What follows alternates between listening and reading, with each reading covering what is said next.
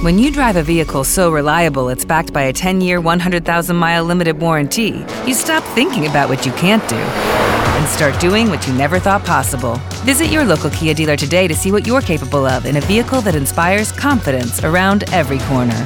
Kia, movement that inspires. Call 800 333 4KIA for details. Always drive safely. Limited inventory available. Warranties include 10 year 100,000 mile powertrain and 5 year 60,000 mile basic. Warranties are limited. See retailer for details. Podcast da Rádio Bandeirantes. Entendendo a notícia, com Cláudio Zaidan.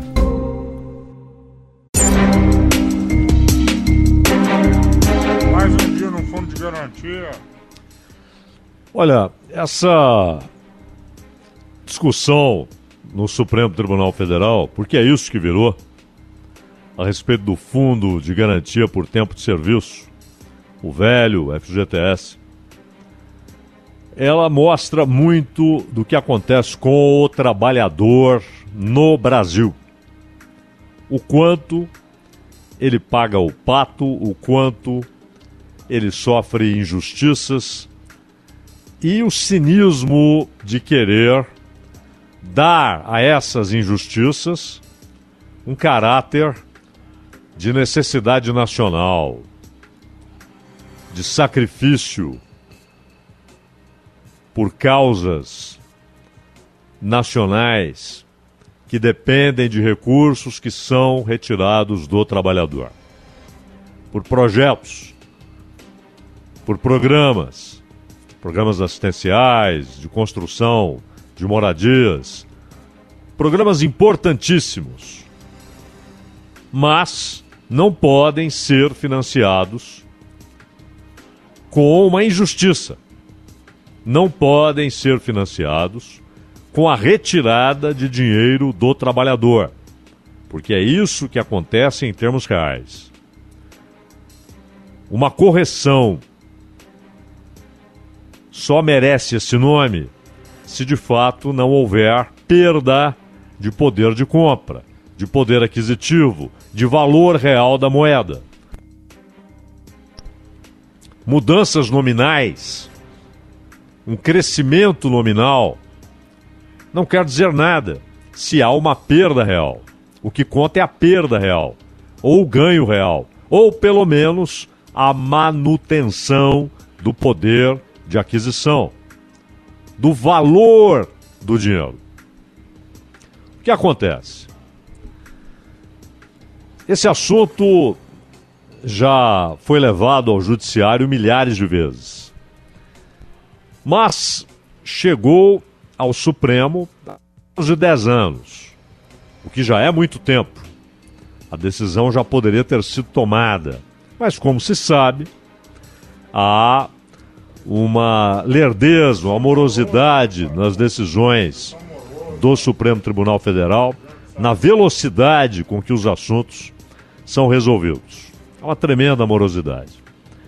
E o fato é que o julgamento está de novo suspenso.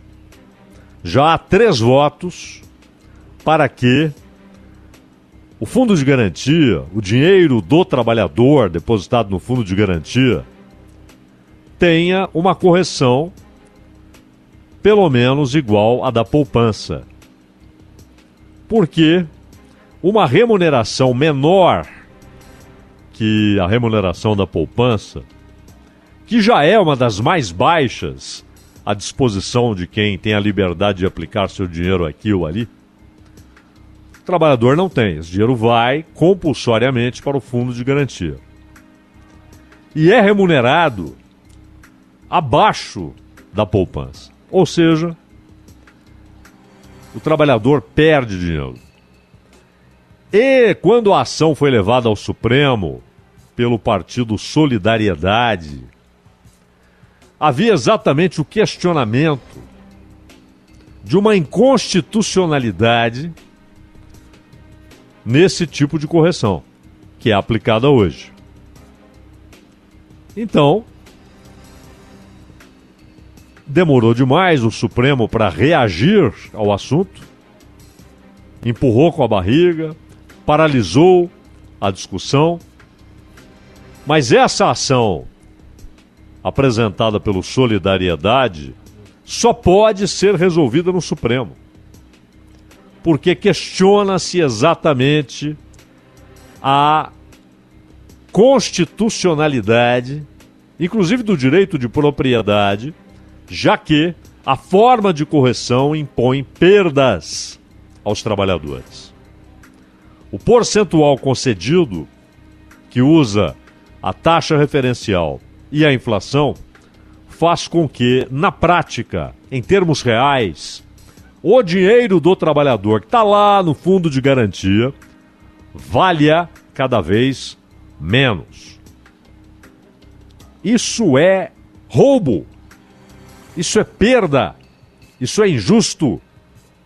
E o trabalhador não tem alternativa. Ele não pode fazer como um aplicador qualquer. Não, aqui está remunerando muito mal, eu vou colocar o dinheiro em outro lugar. Não pode. O dinheiro, antes mesmo de ele receber o salário, a parte que vai para o fundo de garantia já foi descontada. E o fundo de garantia não é um favor, não é um benefício que o Estado dá ao trabalhador. Não, não, não, não, não, não. O fundo de garantia nasceu para que houvesse o fim da estabilidade. Antes do fundo de garantia, quando se fala em estabilidade, não é que o sujeito não poderia ser demitido. As demissões ocorriam. Porém, quanto mais tempo ele tivesse na empresa, maior era a indenização que ele tinha a receber. E a partir de certo tempo, ou desde certo tempo, ele tinha uma indenização relativa ao princípio da estabilidade no trabalho a estabilidade no emprego. E aí o fundo de garantia aparece como opção. Tanto que os primeiros que tiveram suas contas abertas no fundo, eles eram chamados de optantes. Eles optavam pelo fundo. Depois, o fundo tornou-se compulsório. Desaparece a figura jurídica da estabilidade para indenizações e toda a massa de trabalhadores passa a ter conta no fundo de garantia por tempo de serviço. Mas nem a estabilidade, nem o fundo configuravam um benesse, configuravam um benefício, um presentinho dado pelo Estado. Não, não, não, não. O princípio é um princípio que, aliás, está sendo apagado da cultura do trabalho no Brasil. Estão tentando apagar da mente do trabalhador, do imaginário dos trabalhadores brasileiros, um princípio que está na origem da estabilidade e do fundo de garantia de que o trabalhador é essencial para a conversão de matéria-prima em riqueza. Ele produz riqueza e matéria-prima pode ser até o imaterial. Ou seja, a informação. Informação vale muito dinheiro. Como ouro, como aço como trigo. Eles são transformados em riqueza. Então você tem o capital, capital fixo, capital constante e o capital variável, que é o salário pago à força de trabalho, ao detentor da força de trabalho, que é o trabalhador. Ele entrega ao mercado sua força de trabalho e recebe a remuneração. Porém, ele tem participação decisiva na transformação da matéria-prima ou do imaterial em riqueza material, em dinheiro, em produto interno bruto. E aí tanto a estabilidade quanto sua sucessora, que é a legislação que sustenta o fundo de garantia, partem exatamente dessa premissa. O trabalhador tem de desfrutar, em certa medida, da riqueza produzida. Não apenas o contrato pela força de trabalho em si e um salário que, na maioria absoluta das vezes, principalmente em um país como o Brasil, garante uma remuneração que, por sua vez, é basicamente para que ele sobreviva, para que ele coma, para que ele pague ali as contas elementares e para que se reproduza, ou seja, forme novos trabalhadores para aquela engrenagem. É preciso garantir mecanismos de alguma participação, ainda que seja no momento dramático da perda do emprego, ou no momento em que a idade cobra a aposentadoria. Que muitas vezes não ocorre de fato, o sujeito se aposenta naquela profissão, recebe a aposentadoria, mas essa é tão parca, tão pouca. E agora, ainda mais desvalorizada pela reforma da Previdência, que ele tem de trabalhar, tem de continuar trabalhando. O fundo de garantia, ele não é, pois, um presentinho do Estado, da legislação. Não foram legisladores bonzinhos que resolveram dar um prêmio, um presente ao trabalhador. Mas é a continuação de mecanismos que garantem alguma participação. Ó, tá fora, você foi demitido, você não está mais nessa engrenagem. Porém, em nome da riqueza que você ajudou a produzir, em nome da conversão da matéria-prima em riqueza ou do imaterial em riqueza material,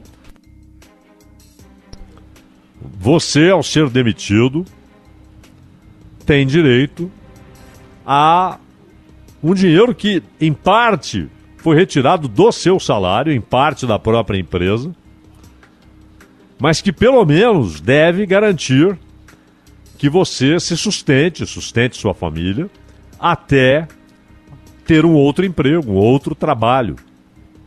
E ainda, claro, com as limitações, hoje amenizadas, né?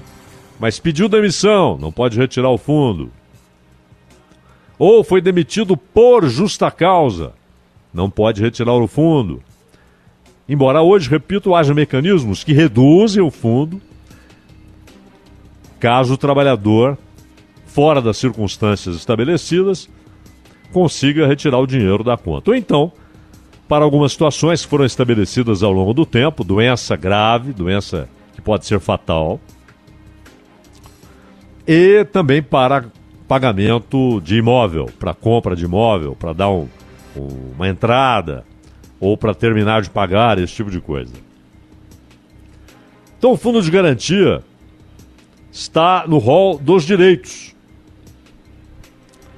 Só que lá no governo Fernando Collor de Mello inventaram a, essa taxa referencial. E a ideia tola era de iniciar um processo de desindexação forçada da economia. Vamos acabar com a cultura da indexação, que é uma cultura inflacionária. Este mesmo argumento, e aí de maneira vil, vil, foi usado no governo Fernando Henrique para deixar de corrigir a tabela do imposto de renda. Outro golpe contra os trabalhadores. 96. O trabalhador passa a ser tungado com a não correção da tabela. O argumento era esse: precisamos desindexar, precisamos acabar com a mentalidade que é inflacionária, que produz cultura inflacionária e que é produzida pela cultura da indexação. Não é verdade. não acabaram com a cultura da indexação, porque o que determina a ideia de indexação é o desequilíbrio econômico, o desequilíbrio dos preços, é a perda de poder de compra. Porque se o trabalhador tem um reajuste de 3% no seu salário, depois de um ano, hein? 3%. E a inflação no período foi de 8%. Nominalmente, o salário dele cresceu, subiu. Mas, na prática, na realidade, ele está ganhando menos. Porque, embora com aquele aumento, aquele reajuste de 3%, não é aumento e nem é reajuste. É um movimento nominal que não cobre a perda que ocorreu com a inflação do período. Então não é a ideia da indexação que produz inflação, é a inflação que produz a, ide a ideia da indexação. Isso já no governo Castelo Branco, com Roberto Campos, a correção monetária era exatamente para evitar uma perda catastrófica do poder de compra dos trabalhadores, de quem recebe salário, de quem não pode dolarizar seus ganhos para proteger o poder de compra. Recebe na moeda local, gasta na moeda local, e se ela compra menos do que há um mês, ele perdeu dinheiro. O salário dele vale menos, ele está trabalhando por um salário menor na realidade. E o fundo de garantia teve, desde 99, como critério de correção, TR mais inflação, ou seja, este ano, por exemplo, que é a TR zero, vários períodos em que a TR é zero. Ele é remunerado abaixo da poupança. O Barroso, então, propôs que a correção a remuneração não pode ser inferior à da caderneta de poupança. Ele foi acompanhado, só que ele fez mudanças, não é? O governo chorou muito, a Advocacia Geral da União, até sindicatos, hein? O sindicato tem de se preocupar com o trabalhador. Não com o que haverá com o fundo de garantia, porque o fundo de garantia deve ser mantido para a sua finalidade primordial. O que não pode ocorrer é ele passar a ser fonte de financiamento às custas do trabalhador, ou seja, de quem forma o fundo com parte do seu salário e as empresas também contribuindo. Isso não pode ocorrer. É fundamental o Programa Nacional de Habitação. Mas ele não pode ser bancado com uma injustiça sobre o trabalhador, contra o trabalhador. De qualquer maneira, o ministro propôs que a futura decisão do STF, se o voto dele prevalecer, aconteça da seguinte forma: depósitos que já existem,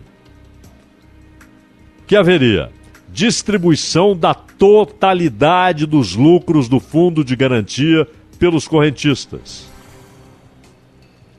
Ou seja, muita gente foi lá no Supremo para dizer: não, já houve mudança na legislação, agora tem a distribuição de lucros. Não, não, não, não. O governo atualmente ele faz por iniciativa própria, não é obrigatório. E, na proposta do Barroso, passa a ser obrigatório. E os novos depósitos serão remunerados, pela proposta do Barroso, pela taxa de correção da poupança, que não é grande coisa. Perante a inflação real, não a oficial, a real, haverá perda mesmo assim. Mas uma perda menor do que a que ocorre hoje. O André Mendonça e o Nunes Marques acompanharam o Barroso. Então tá 3 a 0. Inclusive, o Nunes Marques fez questão de de novo votar para acompanhar as mudanças propostas pelo Barroso, também apoiadas pelo André Mendonça, são três votos a favor. Mas aí o Cristiano Zanin pediu vista. Eu espero que ele tenha pedido vista porque quer de fato, realmente, estudar mais o assunto. Do ponto de vista constitucional, que é o que cabe ao Supremo.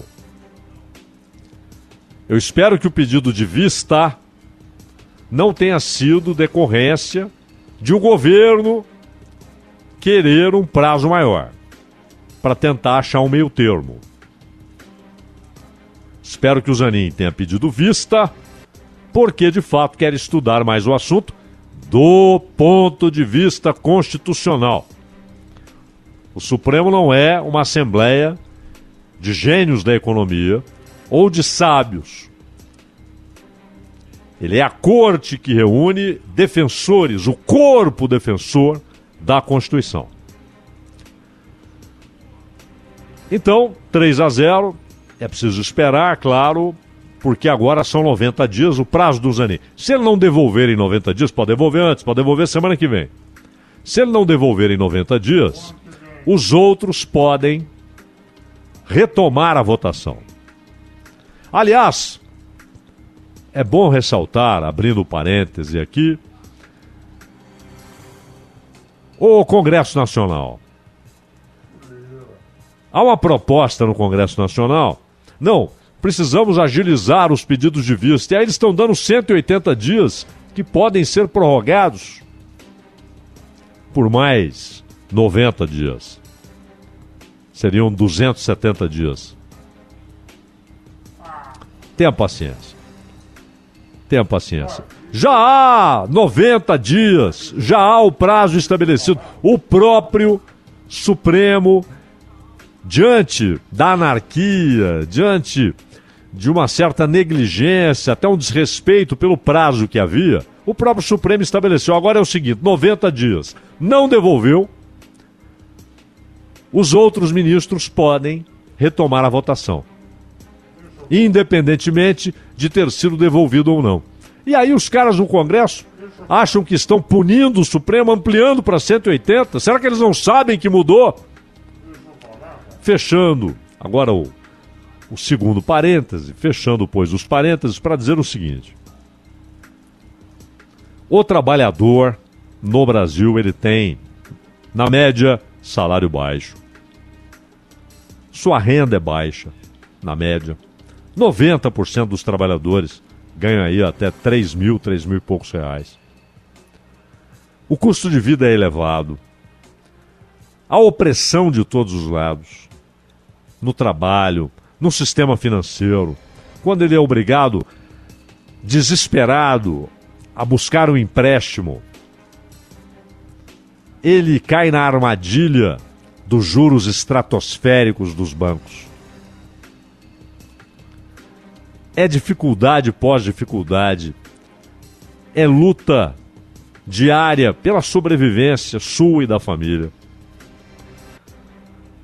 Com crescimento econômico pequeno.